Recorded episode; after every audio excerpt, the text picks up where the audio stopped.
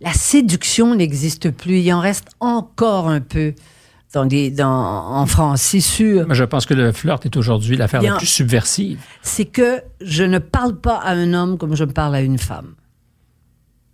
Ça, c'est sûr.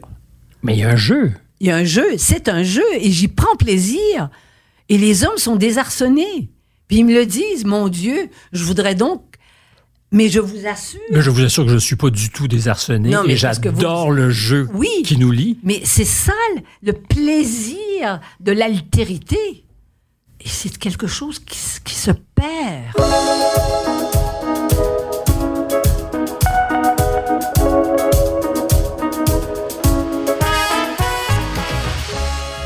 Bonjour à tous et bienvenue à un nouvel épisode de Contact. Cette semaine, j'ai le plaisir de recevoir Denise Bombardier. Nos auditeurs, qu'ils soient en France ou au Québec, la connaissent bien. Elle a longtemps été animatrice à la télévision. Elle écrit encore des billets dans le Journal de Montréal chaque semaine et elle chronique à la radio de Cube. Elle a écrit plus d'une vingtaine de livres depuis son enfance à l'eau bénite qui avait été publié aux éditions du Seuil en 84-85. Et s'il y a une constante dans sa vie, en fait, c'est euh, mon pari, c'est euh, son énergie, toujours au rendez-vous, et sa détestation de l'indifférence. J'avais envie qu'on commence sur ce mot parce que je crois qu'il vous définit beaucoup, non pas l'indifférence, mais votre combat acharné contre l'indifférence. Oui, parce que pour moi, l'indifférence, c'est pire que la mort.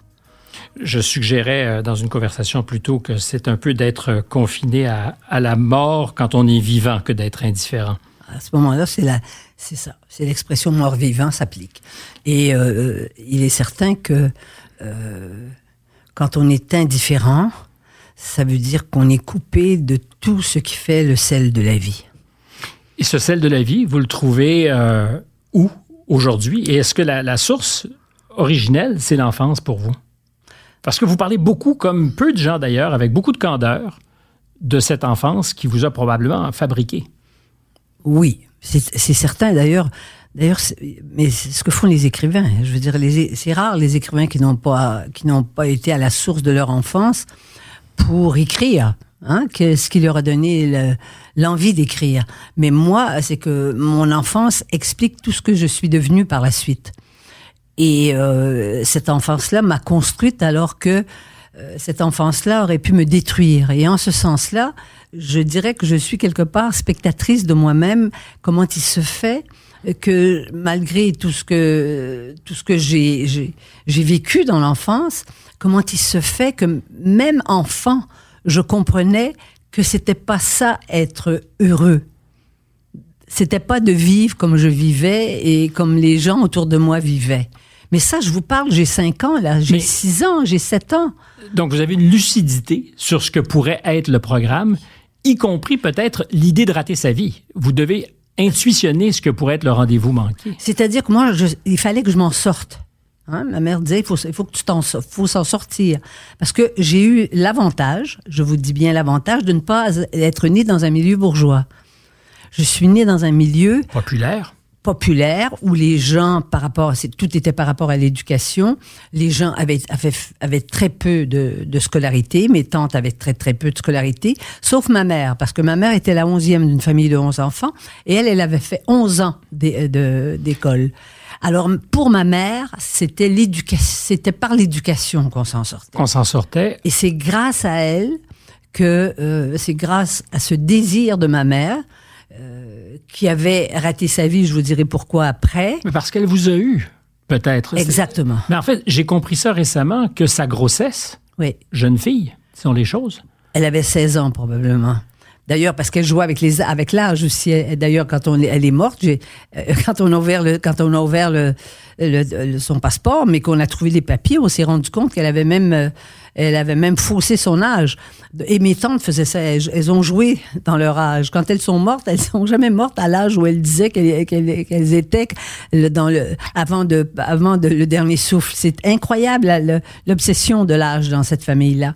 Et euh, et donc je savais qu'il fallait s'en sortir. Et la façon de s'en sortir, pour ma mère, c'était ça. C'était d'aller à l'école et d'apprendre des choses et de bien s'exprimer. Et d'en savoir plus que les autres. Et d'en savoir plus que les autres. Ce qui fait que quand j'entrais le soir, après l'école, ma maman me demandait ce que j'avais fait, qu'est-ce qu'on avait fait dans la journée, et, et puis euh, c'était dans le cahier, c'était facile, on tournait la page, et elle savait ce que j'allais faire le lendemain, et elle m'enseignait ce que ce que ce que j'allais apprendre le lendemain parce que les religieuses à l'époque évidemment ne faisaient pas de de, de ils s'intéressaient aux enfants qui, qui, comme moi apprenaient c'est sûr. On était les chouchous euh, d'une certaine façon. C'est pour ça qu'on n'était pas aimé d'un certain nombre de petites filles dans la classe quand on était parmi les premières.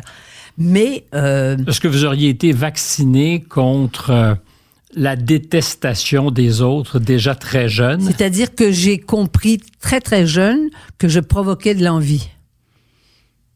Parce que je m'exprimais, parce que quand, quand, quand il y avait des séances à l'école, ils montaient des, des, petites pièces constamment dans les écoles. On faisait des petites... Mm -hmm. des, bon, ben moi, j'étais... Évidemment, j'avais le rôle principal parce que je parce que je savais parler, parce que j'ai appris à parler, parce que grâce à ma mère et grâce aux cours de diction évidemment.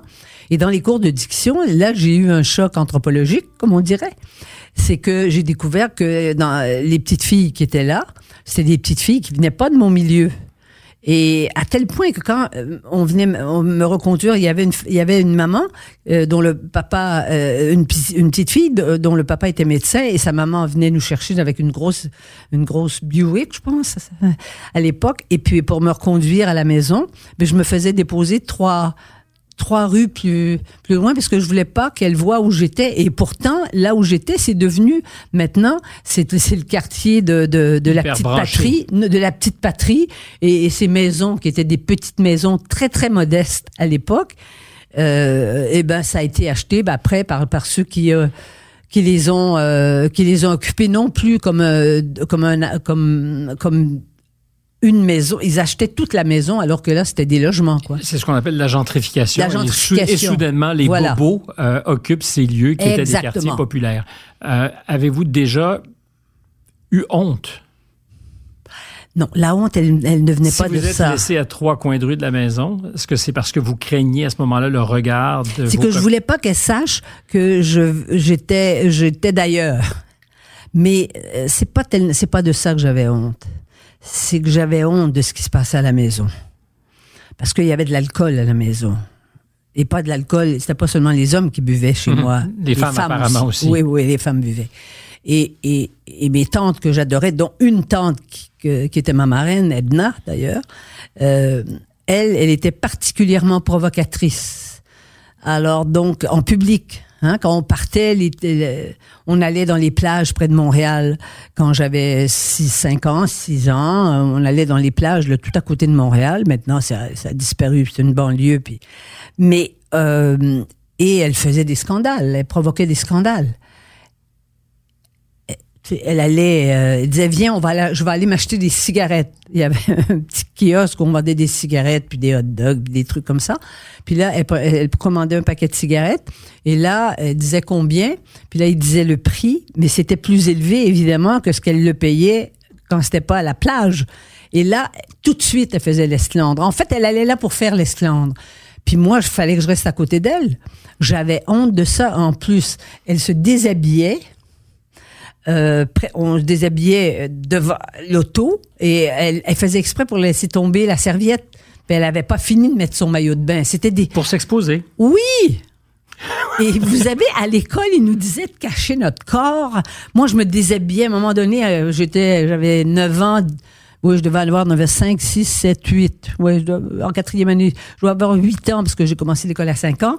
Eh bien, euh, les sœurs nous disaient qu'il fallait, il fallait pas se regarder quand on se déshabillait. Jamais devant la glace, donc. Ben non, c'est sûr. Et alors donc, et alors elle, elle, elle faisait exactement le contraire. Vous voyez, c'était.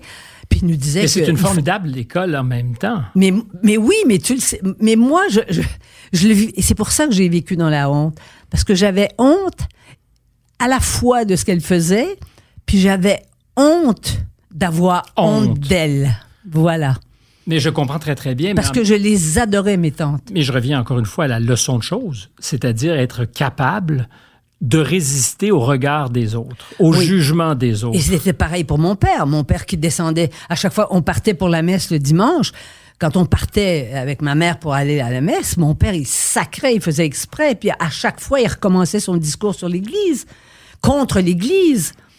Et, et, et c'est comme ça qu'on arrivait, à, qu'on arrivait à l'église. Et le lundi matin, les, les sœurs nous disaient, puis vous êtes allé, à, euh, vous êtes allé à l'église. À quelle messe vous êtes allé dimanche avec vos parents?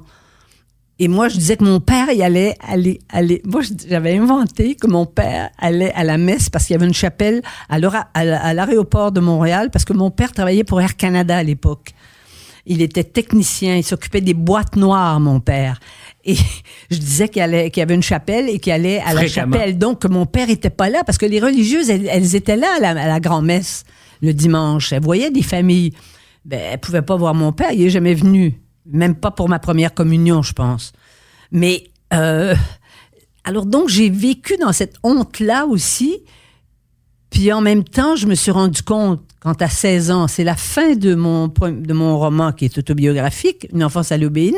À 16 ans, je décide que je n'irai plus à la messe. C'était un acte de libération pour moi. Mmh, d'affranchissement. Ou d'affranchissement, et, tout à fait. Est-ce qu'il n'y a pas eu un risque que pour votre mère, vous soyez tout à la fois l'espoir pour vous de vous en sortir, mais en même temps aussi l'incarnation de ce qui a fait qu'elle n'a pas pu s'en sortir. Ben, Parce qu'elle n'a pas été jusqu'au bout de son parcours à l'école. Mais c'est pas comme ça qu'elle a vécu ça comme mère. Ce qu'elle aurait, voulu, c'est qu'elle, c'est qu'elle soit, euh, qu'on soit en osmose constamment. Donc, j'ai, quand je suis arrivée à un âge où j'ai quand même contredit ma mère. Et je crois que tranquillement, j'ai appris à me méfier de ma mère, puisque elle nous avait, elle nous avait obligé les enfants à subir tout ce que mon père, euh, tous les comportements de mon père à la maison. Les menaces de mort la fin de semaine quand il buvait, puis les, les, les, les cris, puis les... C'était, c'était terrible. Il y avait une violence verbale dans la maison. Mmh. Mais c'est, ça, et ça s'adressait aussi au Québec cette violence-là. Hein? Il, avait il avait inventé son, le, Québec, c'était le Québec, c'est ULBEC. Et il voulait pas qu'on aille à l'église, mon père. Mon père, il a perdu la bataille avec ma mère. Ça, elle a réussi à, c'est la seule victoire qu'elle a réussi à, réaliser. C'est que euh, mon père ne voulait pas qu'on aille. Il voulait qu'on aille à l'école anglaise. Mais il voulait qu'on aille à l'école anglaise parce que c'était une école protestante. Mm-hmm. Donc, euh, il n'y avait pas d'enseignement religieux, c'était pas le même. Alors, et puis ma mère a dit non, et là, il a jeté la serviette. Il s'est jamais occupé de savoir en quelle, en quelle classe on... Il savait pas en quelle classe on était, rien de ça. Non, et clairement, c'était pas... Moi, je vais vous dire, un peu plus tard, quand j'ai eu 11-12 ans, là, j'ai changé d'école. Je suis allée faire les quatre premières années du cours classique dans une école secondaire privée. Euh, mais qui coûtait 5 dollars ou 10 dollars par mois et que je payais parce que j'avais commencé à être comédienne, puis je faisais des petites émissions à Radio-Canada et je payais mes études comme ça. Avec votre cachet? Avec mon, oui, avec mon cachet. Et ma mère volait mon père dans ses, dans, dans ses poches quand il s'en rendait pas compte parce que il fallait acheter des livres, un uniforme, des choses comme ça. Mais, euh, dans quand j'étais dans, quand c'était dans cette école-là, j'ai commencé aussi à me révolter contre l'enseignement religieux des de, que, que, les, que les sœurs euh, nous, euh, nous, mhm. nous racontaient, les histoires de fous que les sœurs nous racontaient. J'ai commencé aussi. Donc, je suis devenue un peu comme mon père. Alors, vous voyez un peu, vous voyez? Mais c'est Et c'est pour ça que j'ai été une bonne journaliste. Mm. parce que je parce que été capable, ça a créé une distance entre la matière journalistique et moi. J'aurais jamais pu être une, d'être quelqu'un de militant dans mon travail. Ça devenait plus facile pour moi. Et comme en plus, c'était la conception anglo-saxonne du journalisme à ce moment-là, mm-hmm. hein, et on parlait de l'objectivité. On a eu cette conversation euh, à micro fermé sur cette euh, gestion des émotions dans votre vie parce que vous êtes une femme qui, par-delà la caricature qu'on pourrait faire, est traversée par des passions, par des émotions. Et je ne le dis pas comme euh, si c'était un reproche. Je pense que ça vous façonne, ça vous fait et ça vous rend ce que vous êtes. Je dire, ça vous rend savoureuse aussi parce que vous avez été autre chose euh, qu'un personnage à distance, justement. Vous avez été incarné. Est-ce qu'il y a déjà dans votre vie eu une période où vous vous êtes dites, il y a un risque que les émotions l'emportent? Non, jamais. Parce que si les émotions l'avaient emporté, je me serais effondrée et je, on m'aurait retrouvé dans un institut psychiatrique quand j'étais jeune. Il y a eu un risque? Parce que de le dire. J'ai toujours eu peur parce que je me disais, mon père est fou. Tu entends ton père dire, je vais m'écrire, je vais m'écrire, je vais vous passer au couteau tout le temps. Puis il existe des couteaux pendant ce temps-là. Euh, je me disais, mon père est fou. Mais Chris, il parlait de votre mère et de vous? Non, non, il était seul au sous-sol, puis il criait ça dans, sa, dans son délire euh, éthylique, puis il tournait la meule, puis il aiguisait des couteaux, puis c'est ça qu'il disait. Mais euh, c'est sûr que euh, moi, j'avais deux morales. J'avais celle que j'avais celle décrite à l'école et j'avais celle de la maison, de celle de mon père. Et euh, et ce qui était à la maison devait rester à la maison. Ce qu'on disait, tout ce que les sœurs nous disaient de l'Église et tout ça, mon père était l'antichrist, moi.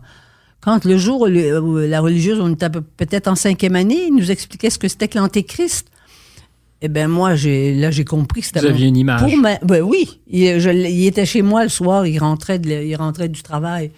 Et cette détestation du Québec, parce que c'était l'expression qu'il employait, oui. tout à l'heure, euh, vous compreniez à ce moment-là à quoi ça référait? Parce que c'était pas que l'Église.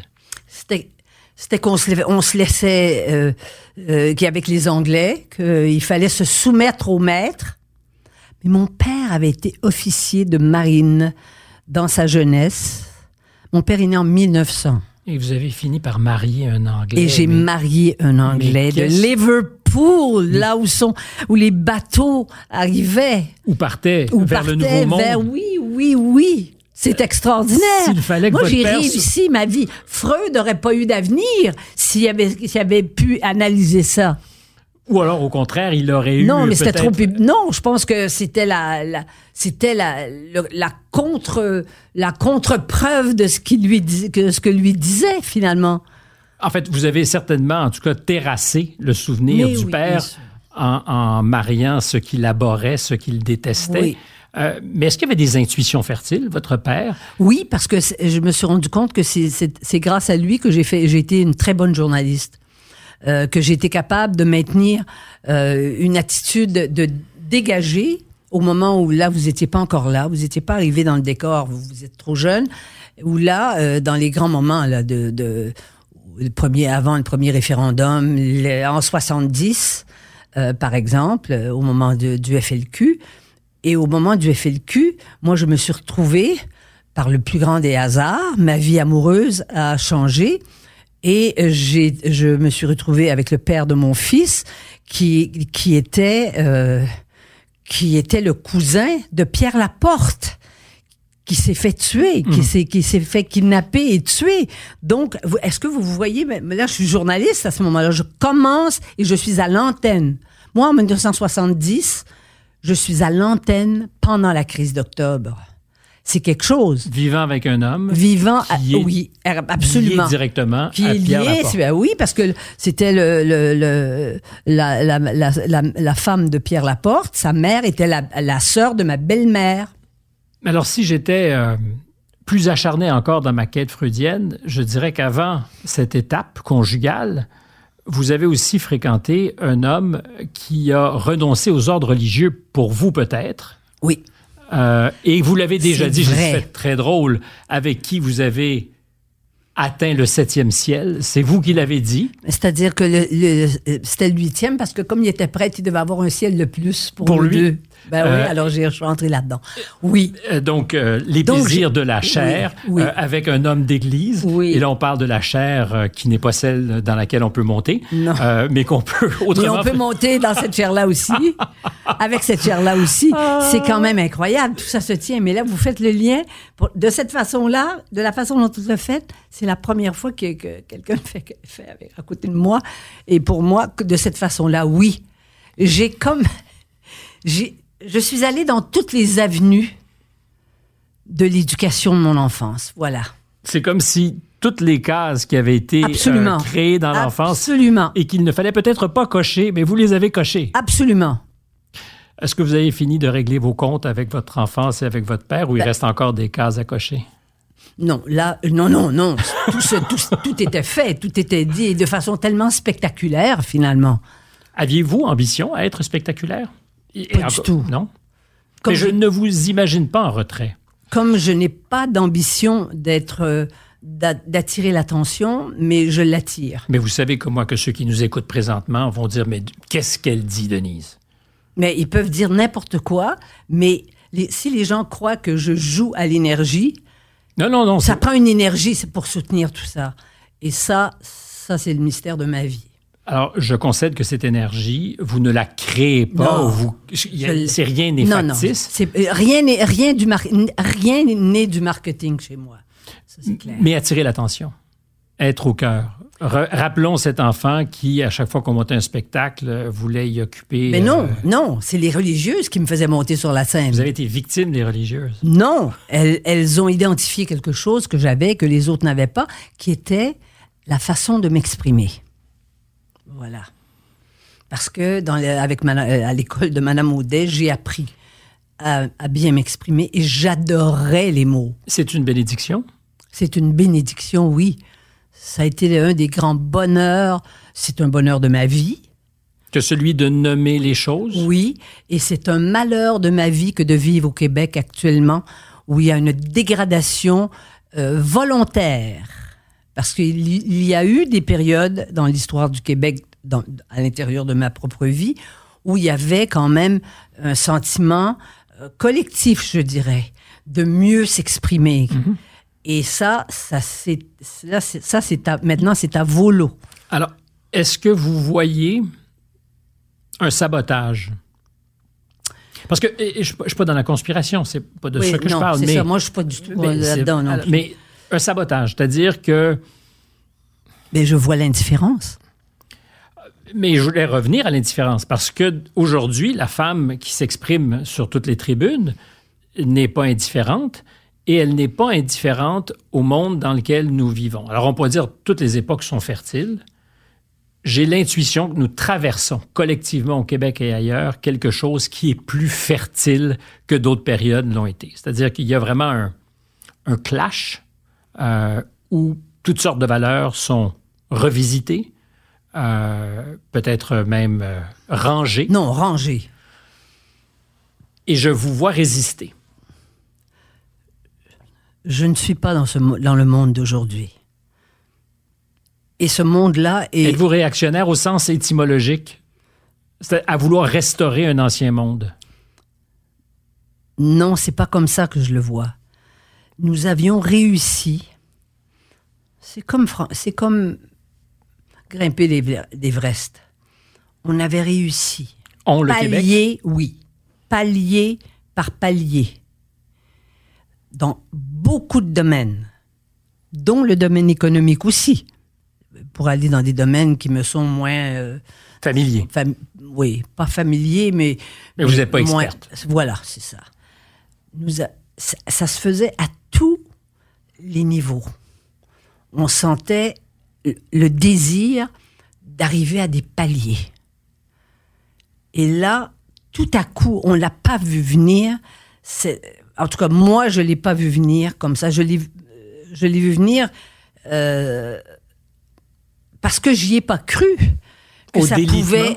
J'ai pas cru qu'on pouvait débouler, pour prendre une expression québécoise, aussi rapidement?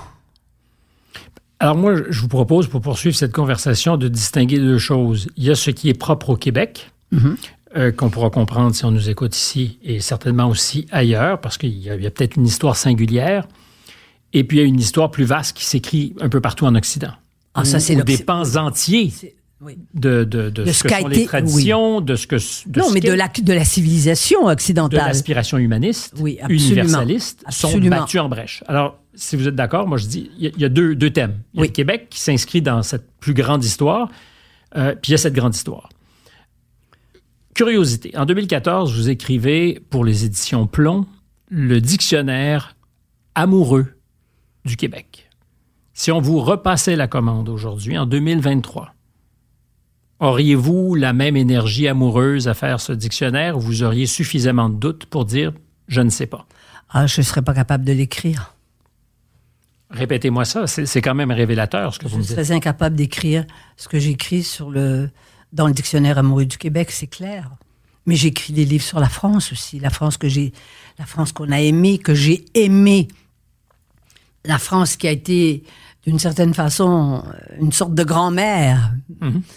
Et, euh, et j'ai j'ai si, j'ai admiré les intellectuels français euh, qui étaient capables de débattre. Quand je suis arrivée à Paris et que le débat était constant dans les rues et il passait pas que dans les studios de télévision. Non, et non, et c'était par les mots avant tout. Hein? Ça, c'était pas un coup de poing sur la gueule, c'était, c'était, à, c'était à, coup de mots, je dirais. Et donc, j'ai, vu ça et j'ai aimé ça. Mais ça n'existe plus. Chacun est dans son silo maintenant. Et ils ont atteint de la même maladie. Les woke français, c'est quelque chose. Hein? Et je l'ai vu, j'ai vu ça dans, dans, ce, dans, ce, dans ce, cette dégradation-là.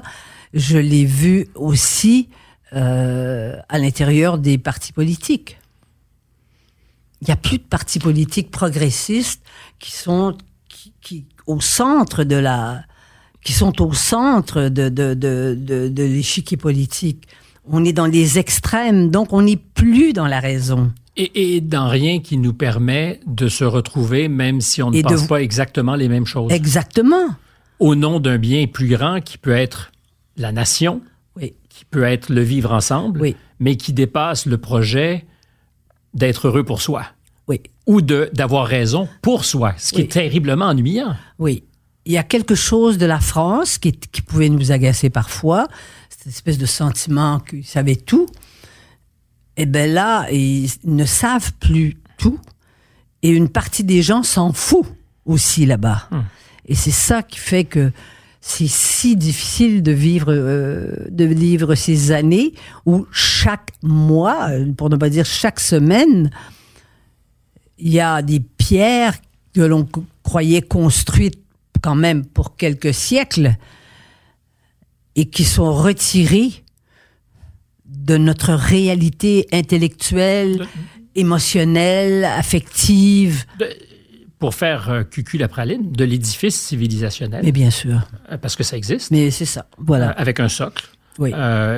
qui n'exclut pas d'ailleurs qu'on puisse retravailler, qu'on puisse remettre en question, mais qui implique que, des bases, peut-être, avant d'être contestées ou, ou, même oubliées, appellent un questionnement mais on ne peut pas être affirmatif de nos jours. Alors, Denise, ce n'est pas une provocation, s'il vous plaît, et ne sortez pas de mon studio en disant Stéphane fait dans l'agisme, mais se peut-il, je pose souvent cette question, que vous soyez vieille comme je sois vieux, c'est-à-dire qu'on soit que le reflet de ce qu'on ne s'adapte pas à l'époque. Mais je suis pas sûr que les vieux qui étaient vieux quand on était plus jeune mhm.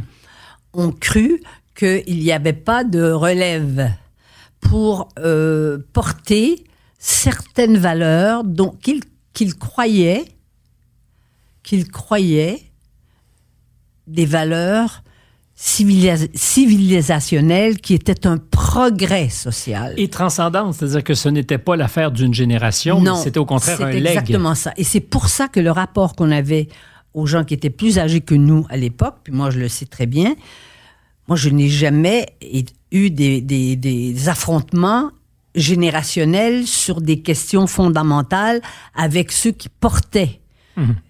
les valeurs. Moi, j'ai eu des profs.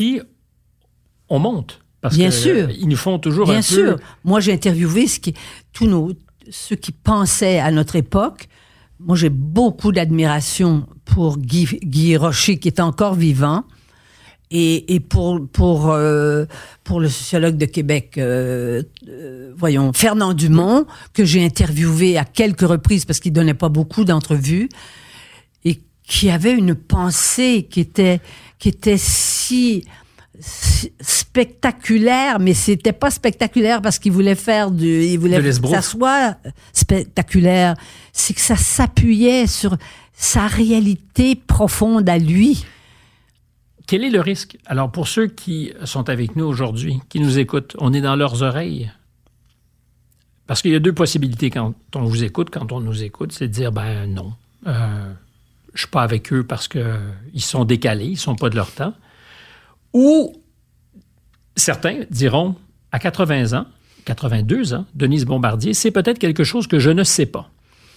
Donc, quel est le risque de bazarder des pans entiers peut-être de, ce qui nous a précédés en se disant, après moi le déluge? Vous savez, on a cru que les, valeurs, les, quelques valeurs universelles qu'on avait réussi à imposer d'une certaine façon, avec, puis ça s'est manifesté à l'intérieur avec tous les défauts qu'ont les organisations internationales, avec, avec les, les grandes organisations internationales, avec l'ONU et des choses comme ça. On a cru que ça, que ça, c'était les protecteurs. Mais quand les barbares deviennent membres des organisations internationales, c'est-à-dire les barbares, ceux qui ne croient pas à ça du tout, hein, eh bien, vous voyez ce que ça donne. Mais avant même d'aller euh, à l'étage, les organisations internationales, il y a les rapports que nous avons entre nous.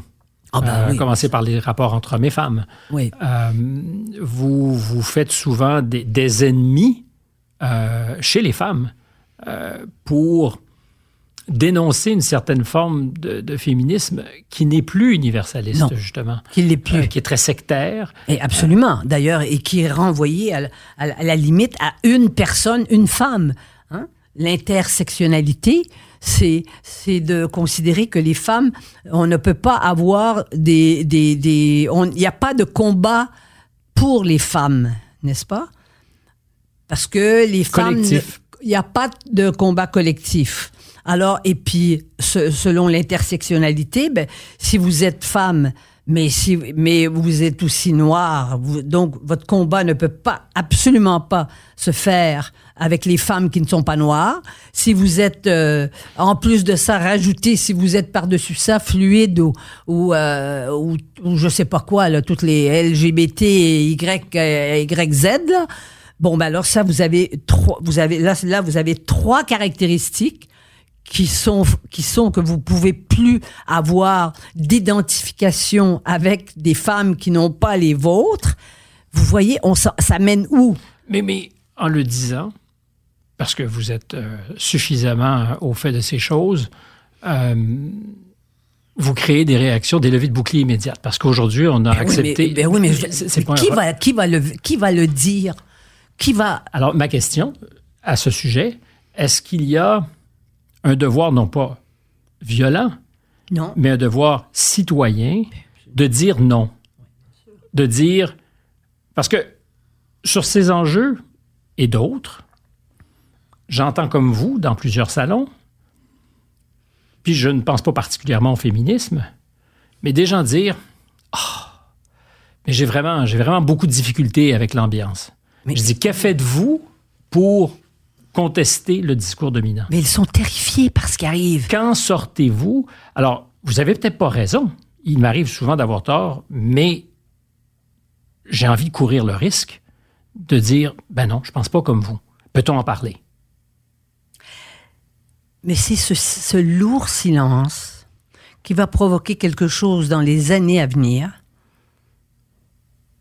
qui va être d'une extrême violence, c'est que la majorité silencieuse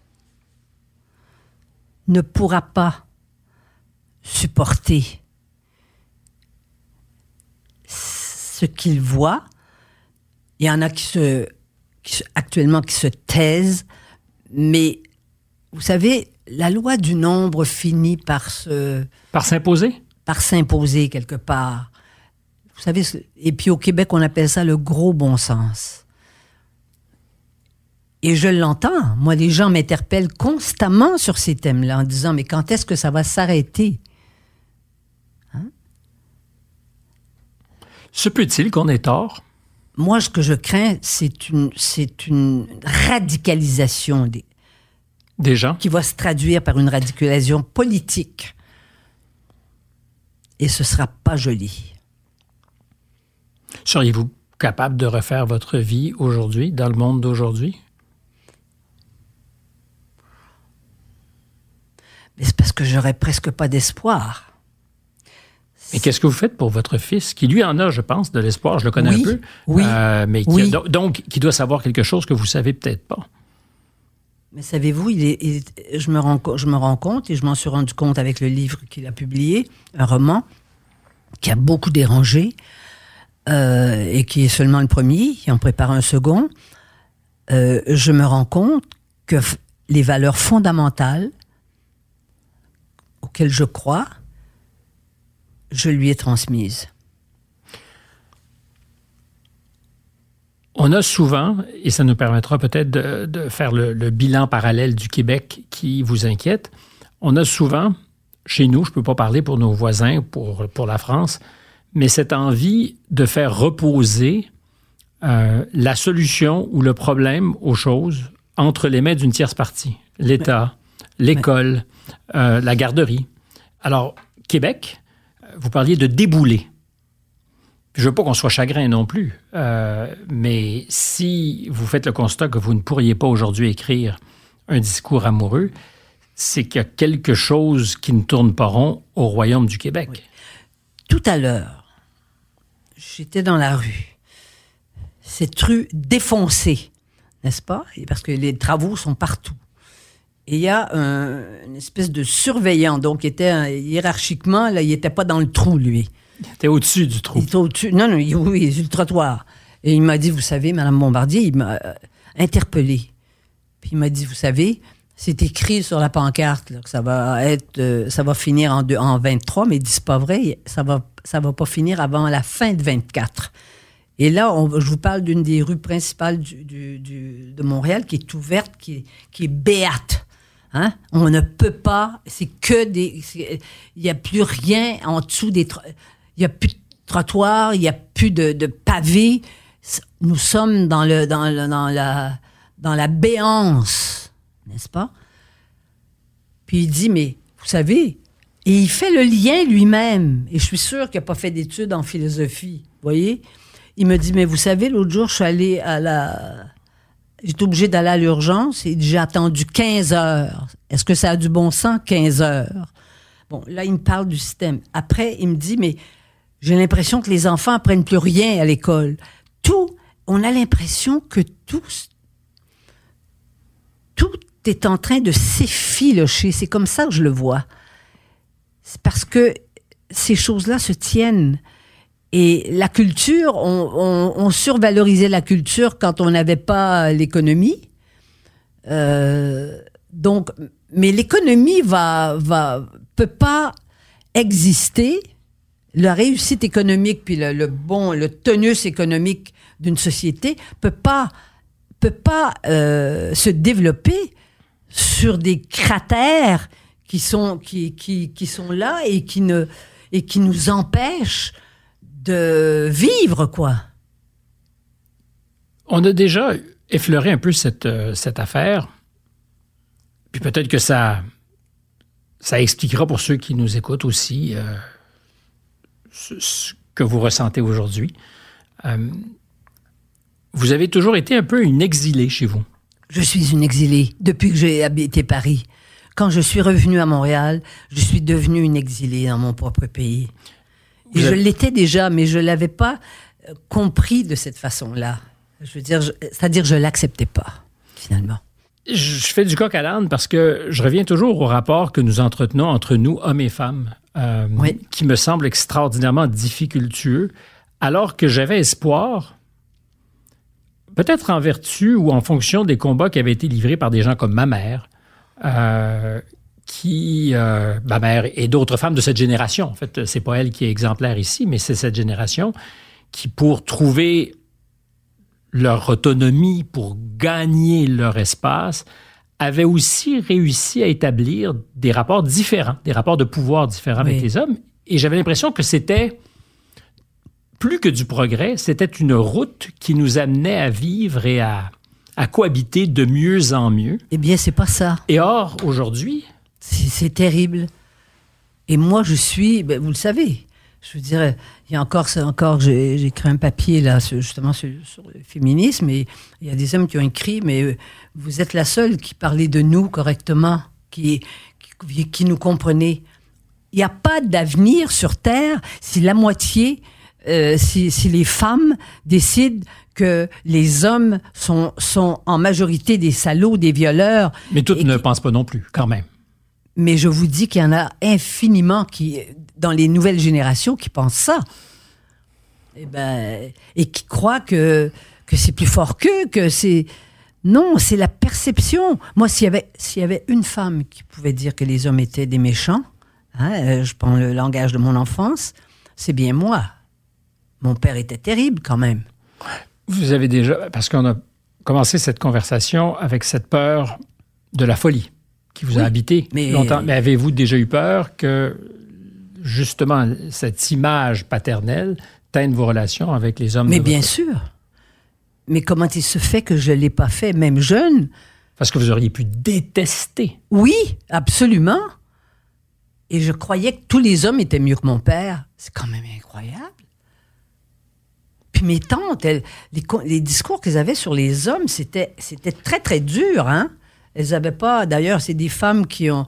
Bon, il y en a qui ont eu des maris. euh, euh, J'en ai une qui... elle n'a pas eu de mari, elle a eu des amants, mais la façon dont elle parlait d'eux, elle riait d'eux, carrément. Mais est-ce que ça aurait pu... Ça, c'est le matriarcat, ça. Oui, ben alors, est-ce que je peux oser une question extrêmement intime?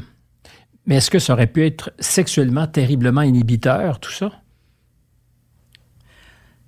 Ça s'est pas posé dans mon cas, voyez-vous. Mais qu'est-ce qui fait? Alors? Est-ce ça dépasse l'enseignement? Ça dépasse l'éducation? J'ai connu des hommes qui étaient tendres.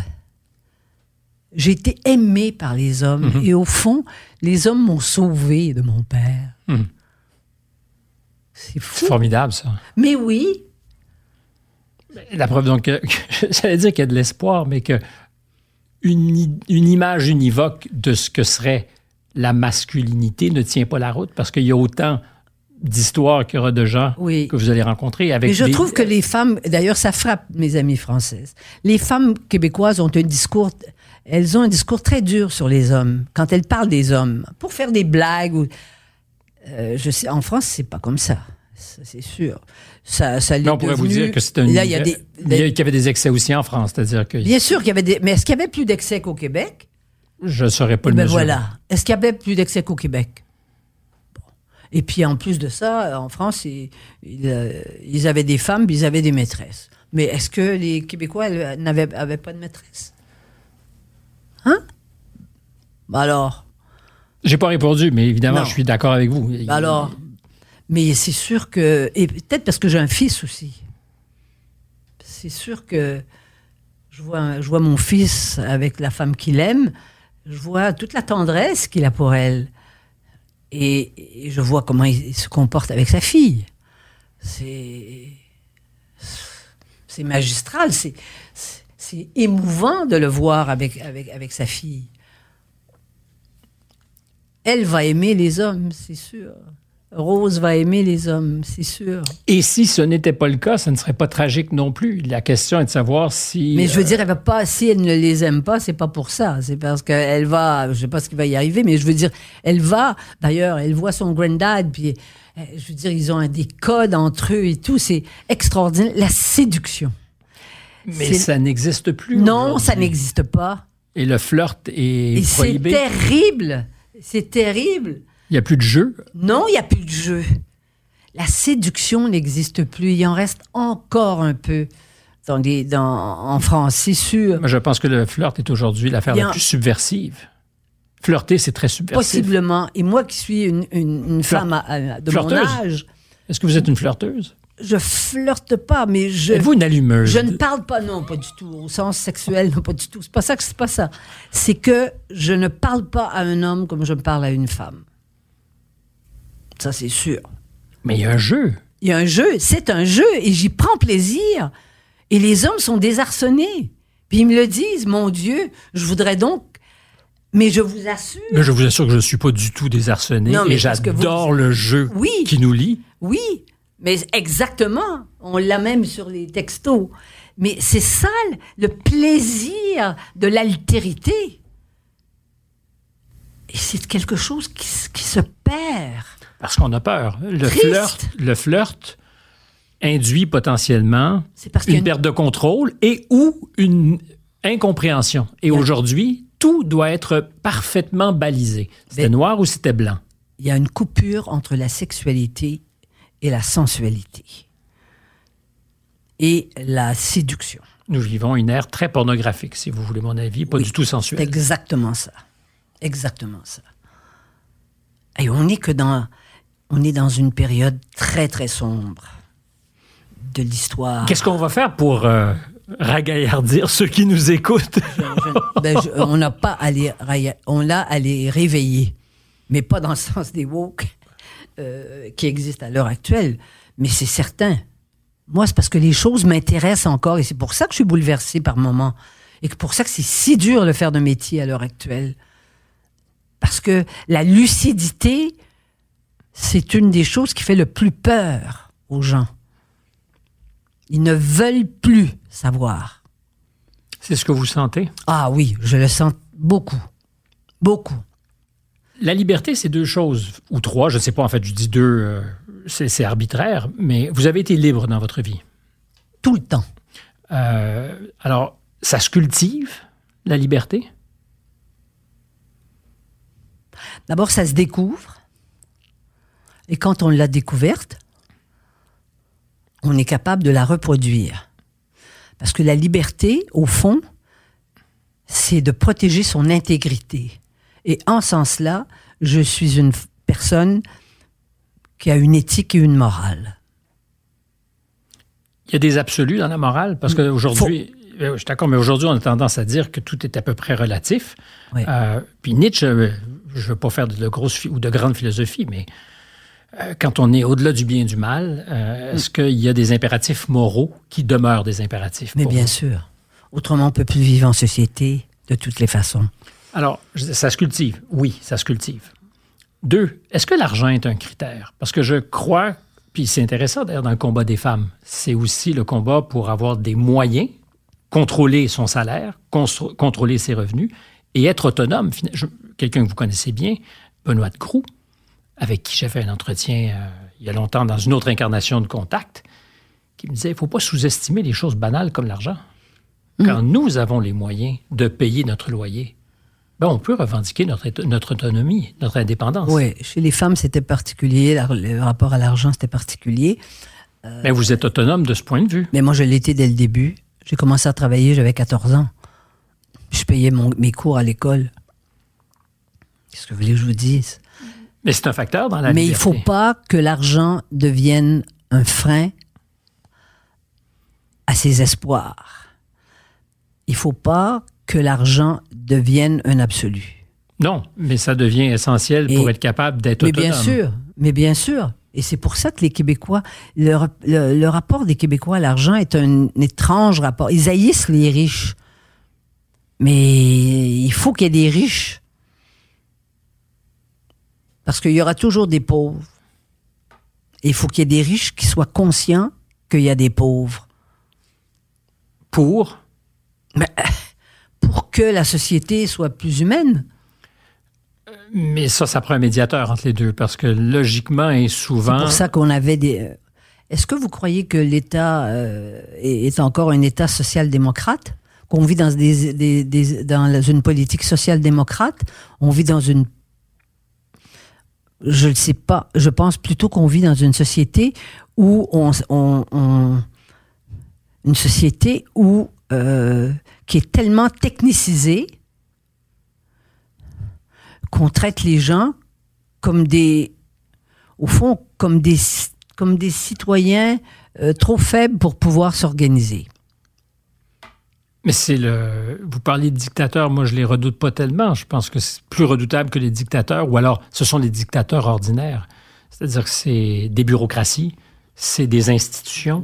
Mais là, je vous parle des, de pays euh, où c'est des vrais dictateurs. Oui, mais avant, de, avant de redouter ces dictateurs, je vais me méfier de bureaucraties qui, chez moi, seront tentées de dire ben, si vous vous occupez pas de vos affaires, on va s'occuper des vôtres. Oui, mais ils s'en occupent et vous voyez ce que ça donne aussi. Oh, Denise, qu'est-ce qu'on va faire? Eh bien, c'est pas nous qui allons, c'est pas nous qui allons euh, nous présenter. De toute façon, on serait bien malvenu de dire pour qui on, comment on verrait la politique dans l'avenir.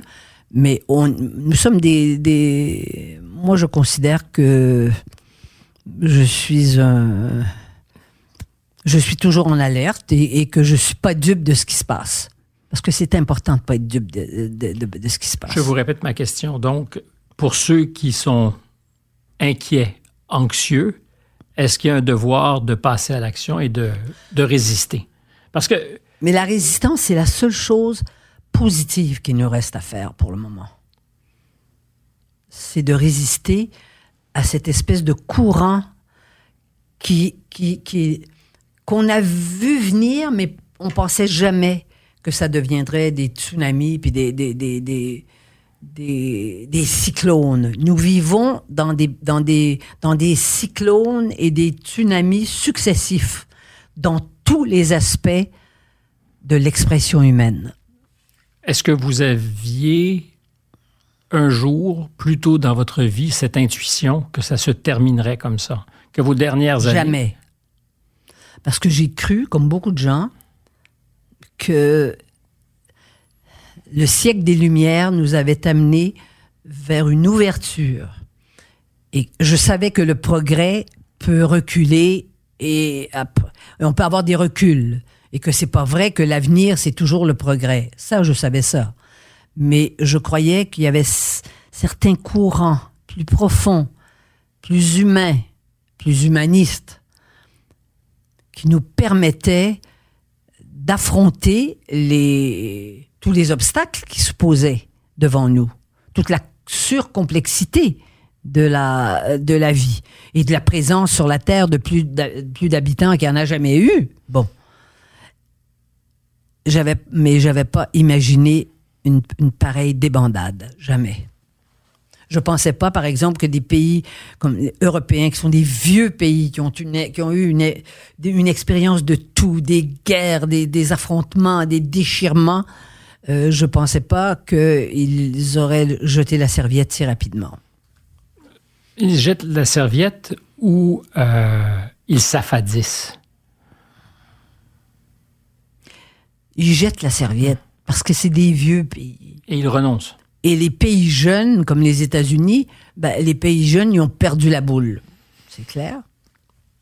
Alors nous verrons entre ceux qui ont jeté ouais. la serviette et, et nous. ceux et qui ont- nous, là, euh, le Québec, c'est bien petit. Parce que nous, tous ces phénomènes-là, on peut revenir aux sociétés québécoises, là, la majorité québécoise, la nation québécoise, c'est un mot qu'on ne peut pas dire, mais nous, comment voulez-vous défendre des- les valeurs attachées à la nation, nous, donc la langue et la culture? Mais nous, c'est qui? Est-ce qu'ils excluent euh, eux? ben, ils excluent. Ceux qui, ceux qui sont contre la laïcité et qui sont contre le français au Québec, je ne sais pas ce qu'ils font au Québec, honnêtement. Mais est-ce qu'on peut euh, parler d'ouverture quand on est dans ce registre-là? C'est-à-dire, est-ce qu'on peut avoir une conversation si d'entrée de jeu on dit vous n'avez pas de place autour de la table, Pas ça. si vous réfutez ce que je vous dis? Non, mais il y a des. Une société a besoin de quelques points d'ancrage pour exister comme société. Mhm. Mais si on rejette la langue française complètement, si on rejette la possibilité qu'il y a des accommodements qui font qu'un pays, et puis euh, il y a des vertus à, à être une- un État laïque, hein? Puis on parle pas d'empêcher de, d'empêcher les, les gens de porter des voiles et des choses comme ça. Ou là. d'aller à l'église. Bon, bon. alors donc, à ce moment-là, euh, qu'est-ce qui nous reste? Il reste rien. Il reste que les désirs personnels et les droits personnels et les lois qui s'adressent qu'à des, qu'à, qu'à des, qu'à des mini, mini sectes. Et ça nous ratatine. Oui, parce que on, on retourne vers la tribu et le clan. Nous sommes, nous devenons claniques. Je sais pas comment terminer. Ben, je ne sais étiez- pas moi non si, plus. si vous étiez à ma place, parce qu'on se disait à deux, on a à peu près 100 ans d'expérience dans ce métier. Euh, Mais moi, j'aime ça, causer avec vous. Mais c'est parce qu'on. Savez-vous pourquoi? C'est qu'on va dans toutes. Les gens vont dire, mais ça, va dans toutes les directions c'est assez cohérent. Mais moi, je pense que c'est Mais assez il y a une cohérence dans tout ça. Mais. euh, Êtes-vous fatigué des fois? Fatigué, euh, qui ne nie pas votre énergie, mais fatigué de, de ce que vous constatez? Eh bien, croyez-le ou non, je suis toujours surprise que ça soit pire que de fois en fois. Et puis qu'il y a toujours des événements qui me donnent à penser que ça va être encore pire dans l'avenir. Et là, je m'interroge, sur, je me dis, non, est-ce que c'est mon âge? Mais non, parce que je sais qu'il y a deux, trois valeurs qui sont importantes dans la vie. De respecter les gens, d'aimer les gens qui sont près de nous, de, de, de... parce qu'autrement, on est nostalgique de la. Moi, j'ai pas eu de famille au sens idéal de la famille. Mais il y avait quand même, il y avait quand même un réseau autour. Il n'y a plus de famille. On peut pas être à 12 ans partir puis être juste vivre juste entre gens de 12 ans et ne plus jamais voir les grands-parents, ça ne nous intéresse plus. Ça existe. Regardez, vous la voyez votre petite fille puis ah, plein... ah, Elle a 5 oh. ans, elle a 5 ans, je ne sais pas ce qu'elle fera oh. quand elle a 12 ans mais moi Peut-être qu'elle se réveillera et elle dira grand-mère, je ne veux plus de toi. Mais non, mais ça, elle va, elle aura pas le temps de le faire. Hélas, mais elle le sait pas. Elle regarde mes bijoux, puis elle dit ça, c'est mes bijoux, grand-maman, ça, c'est, c'est pour moi. Mais elle sait pas ce qu'elle dit quand elle me dit ça. J'ai dit oui, tous mes bijoux sont à toi. Ah. Mais je, je, je vais pas lui dire pourquoi elle va avoir les bijoux. Je vais pas lui dire ça. Elle va pleurer. Allez-vous mourir heureuse? Heureuse d'avoir fait la vie que vous espériez? Mais moi, je suis, je vais vous dire tous les matins, je me dis, mais c'est quand même extraordinaire. D'abord, j'ai. J'aime mon mari, je le trouve. Il me tombe sur les nerfs sur beaucoup de, beaucoup de choses parce que c'est un vieux garçon qui avait jamais vécu avec une femme avant et qui est dans ses livres, mais. Est-ce qu'il arrive vous lui tombiez sur les nerfs, peut-être? Mais certainement, mais je le fais sortir de ses gonds. Et c'est très rare parce que les Anglais ne sortent pas de leurs gonds en général. Et je réussis à le faire sortir. Je claque des portes. J'ai jamais fait ça de ma vie parce que c'est la seule façon. Mais c'est c'est fascinant, euh, un Anglais. Mais ça sera pour une prochaine conversation. Ça sera pour une prochaine conversation. Ma question demeure. Aux derniers instants, vous serez content de la vie que vous avez menée? Contente? Je pense que oui, parce que. Euh, parce que Avez-vous de la gratitude pour ce que vous avez? Je vais vous dire une chose que vous allez comprendre. Il faut que l'intelligence, ça serve à quelque chose. Et ça sert aussi à nous apaiser quand on arrive à un âge où on ne peut pas se projeter très, très loin. Je veux dire, dans 20 ans, on se, on se reverra. Vous voyez ce que je veux dire? Bon. Mais je pense que l'intelligence, ça peut servir à ça. Les gens pensent que l'intelligence, ils ont peur de ça, mais l'intelligence, ça sert à ça aussi. Il faut que l'intelligence nous serve à quelque chose. Et puis, et puis je me dis, oui, je me sens euh, plus apaisée. Mais ça ne m'empêche pas d'être scandalisé de voir les gens de mon âge autour de moi qui vont juste taper de la balle de golf et qui ont, ont jeté la, la serviette partout. L'Occident a jeté la serviette, les voisins de Denise Bombardier ont jeté la serviette, mais vous ne l'avez pas jeté. Merci d'avoir été à contact. plutôt que de faire contact avec la balle de golf. C'est bien parce que c'est vous. Non, c'est parce que c'est nous. C'est mieux. Ah oui, mais je vous dis, c'est parce que c'est vous et que nous sommes nous. Voilà, c'est ce que nous sommes, nous. Euh, un bonheur, euh, Denise Bombardier. Merci beaucoup. Cette émission était réalisée par Lola Mal. C'était Marie-Anne Grenon, Marie-Anne Grenon, qui était à la recherche. Et euh, Monsieur Bégin est le responsable de cette musique que vous entendez et qui me plaît à chaque fois, je le souligne. À très bientôt.